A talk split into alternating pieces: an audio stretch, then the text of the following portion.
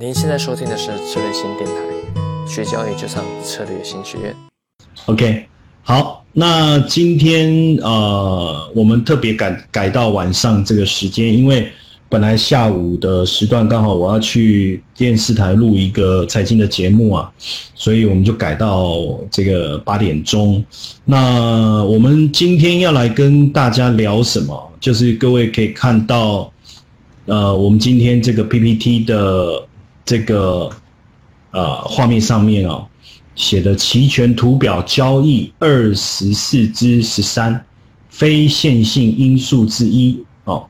为什么之一？所以可能还会有之二，可能会有之三。但我们先谈之一，叫 delta，OK？、这个就是今天要跟大家呃分享的主轴，OK？那如果呃课后有什么问题要讨论，也欢迎各位。搜寻微信 D R C Y R U S，OK，、再加入。那你记得就是说一下你是在策略性学院上面上课的学员，这样好不好？这样我我我比较能够过滤一下，因为有一些可能是透过这种机器人这样自动加好友的，那那种基本上我都会把它过滤掉。OK，好，那我们就正式进入今天的一个。课程的主轴了。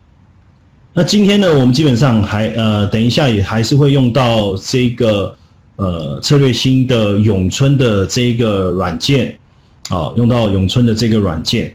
当然呃，我们都还没有去跟各位谈到怎么交易，怎么去组合你自己的仓位的一个部分哦。但是当然，未来这个部分我们还是呃后面的课程。会持续的做讨论哦，就会那各位也可以利用这个永春的软件来去呃自自己组合你自己的策略，做一些测试。那这个未来我们也会跟各位来去讨论哦。我们看看今天等一下有时间，我们也可以做个单子来去比较一下哦，看一下。好，那当然我们今天会用到这个呃策略新的永春的。软件的部分主要要跟大家谈的就是这个 Delta 的部分哦。那如果说你的这个软件打开，你没有看到这个 Delta 的时候呢，其实你可以在这一个画面上按鼠这个鼠标的这个右键啊，找到栏位设定这个地方哦，你会呃看到这个 Delta 的这个。这个选项哦，那你就记得把它点选就可以，不要设为，不要把它设定为背景，这样好不好？就是你在看看涨看跌这个地方哦，来去勾选哦，来去勾选。OK，那这个部分呢，我们等一下再来讨论哦，等一下再来讨论。好，我们先再回到我们的课件上面来。回到课件上面来，我们就直接我先把整个课件打开，然后我们要呃往下走哈。好，我们先来讨论这个非线性这个因素哦。这个这个非线性的这个部分呢、啊，在期权里面呢、是一个非常非常重要，跟其他的股票的交易啊，或者是跟期货的交易产生很大不同的一个地方哦，那这个非线性的交易呢，基本上怎么去理解哦？如果我们讲蓝色的这个部分，这个虚线的这个部分，蓝色的虚线这个部分呢，如果我们就把它当成这个期权的连接的标的物，例如股票哦，或者是比如说五十 ETF 连接就是股票。那如果你说像豆粕或者是白糖连接的就是期货哦，但是它连接的是商品的期货，那它在变化的时候啊，呃，怎么讲？你如果说，我我找一个呃，用一个颜色，嗯，比如说绿色好，比如说我今天期权的价格，呃，股票涨到哪里？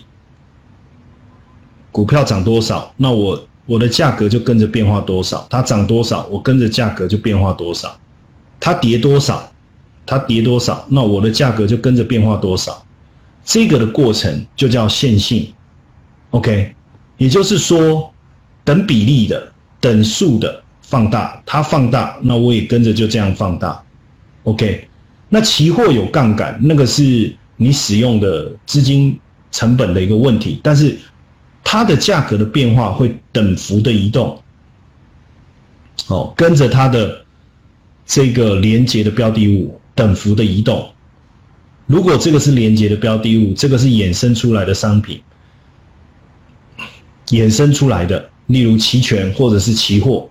那如果说你你的标的物是涨幅多少，你的衍生出来的这个产品就涨多少，这个叫线性的概念。但是你看到我这边有一条红色的线，它的跑它变化的方式是刚开始速度慢一点，后来就加速度越加越快，也就是说。我的这个标的物，比如说股票好了，它的变化变化的幅度是多少？是这个这个范围，是这个范围。我用绿色把它填满，可是你会发现它变化的范围会更大，对不对？如果我们在谈它变化的这个部分，它的变化的距离会更大。然后呢，你看，如果我再继续。往往继续走，我变化的幅度就是我这个垂直的距离，对不对？就是我这个垂直的距离，这个是我变化的一个一个这个幅度。但是很明显，你看我这个垂直往上画，我已经画不到这个红色的线，表示它这个线性发展的速度相当的快。那如果从右边的一个角度来讨论的话，我 A 这个是 A，这个是 B prime。我的 B prime 它不是跟 B 一样这样走，它走更多。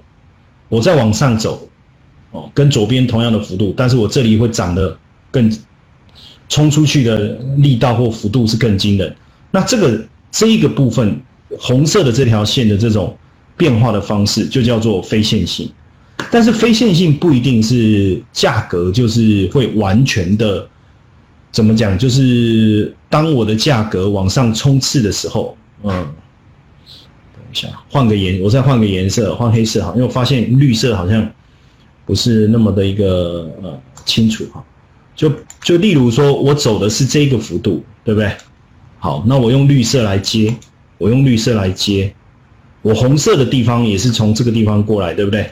然后它走这样上去嘛，你看它的它走出来的距离更远哦。但是但是如果说我们回到更前面，更前面，我走的距离是这样。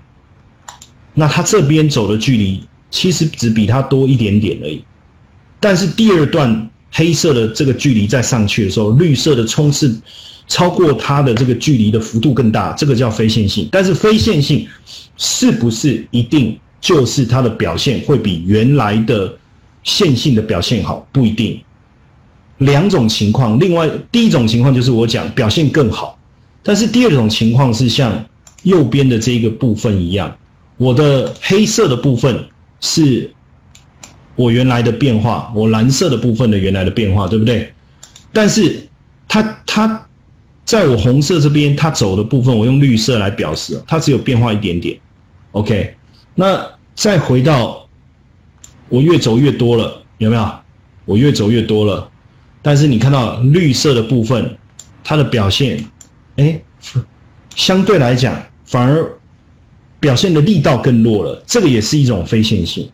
所以非线性在两种概念上，一种是越表现越好，另外一种是越表现它的加速的力道越差，甚至到后面可能还会整个衰退下去。那这个在在这个呃期权里面呢？它就有这样的非常重要的一个特色哦，例如透过 delta 的一个表现哦，其中一个可以造成这个非线性的一个一个变化。那哎，那这种非线性的变化也有可能是因为 delta 造成。他讲到这，很多人就不就其实已经开始呃懵了。为为什么？因为怎么可能 delta 会造成两种不同的变化？一个是加速的力道是越来越强的。另外一个好像是不但没有加速，而且到后面还减速，产生了一个减速的效果。但我要告诉各位，确实有可能哦，确实有可能。这个就是我们等一下要详细的去探讨的一个部分。那这个部分拉把把这个因素拉进来以后，哦，把这个因素拉进来以后，那我们就看到了它造成非线性的其中第一个要件就是 delta 的因素。这个 delta 是什么？等一下我们还会再仔细来说明。但我们一定要记得线性，什么叫线性？线性的投资有哪些？各位想到的有什么？有想到的，其实像股票市场就是一个线性的，对不对？哦，各位有没有想到？比如说股票，哦，比如说期货，OK，那像期权就是一个典型的非线性的一个产品，哦，非线性的产品。那基本上，呃，有没有什么各位想到在我们日常生活上？它的概念也是有这种非线性的的的表现在里面的，呃，比如说